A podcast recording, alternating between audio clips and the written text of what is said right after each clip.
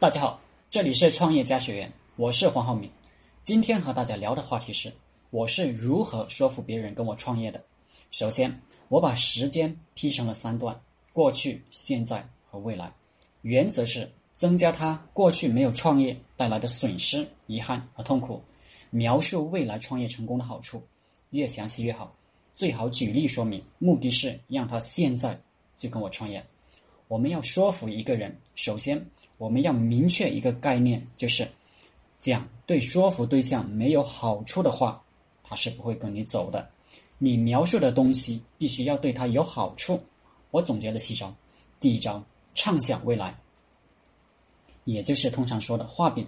如果创业收入会提高到什么程度，将来会给他带来什么好处，未来会获得什么资源，就是用未来来诱惑他，现在采取行动。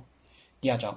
举例论证，谁谁谁创业成功了，拥有了什么什么，这种例子举三五个非常典型的，特别是你将要拉他入伙的行业中的成功的例子给他看。第三招，用过去恐吓他，过去没创业，收入非常低，帮他算账，比如一个月收入是五千块，每个月吃喝用能剩下一千块吗？一年才一万块。干十年才能赚到十万块，够干啥？买不起车，买不起房子，交不起女朋友。我们创业开始可能不顺利，但一旦上了轨道了，一年就能赚个几十万、上百万。第四招，告诉他谁谁谁年纪比他小四五岁，创业成功了。你需要找几个这样的例子：年纪比他小四五岁的人，因为创业成功，现在地位有了，事业有了，钱也有了。家庭也很幸福，增加他的焦虑感。第五招，告诉他，因为以前有很多机会，比如开淘宝店啊，很多发财的机会，由于他没有打定创业的主意，犹豫了，错过了机会。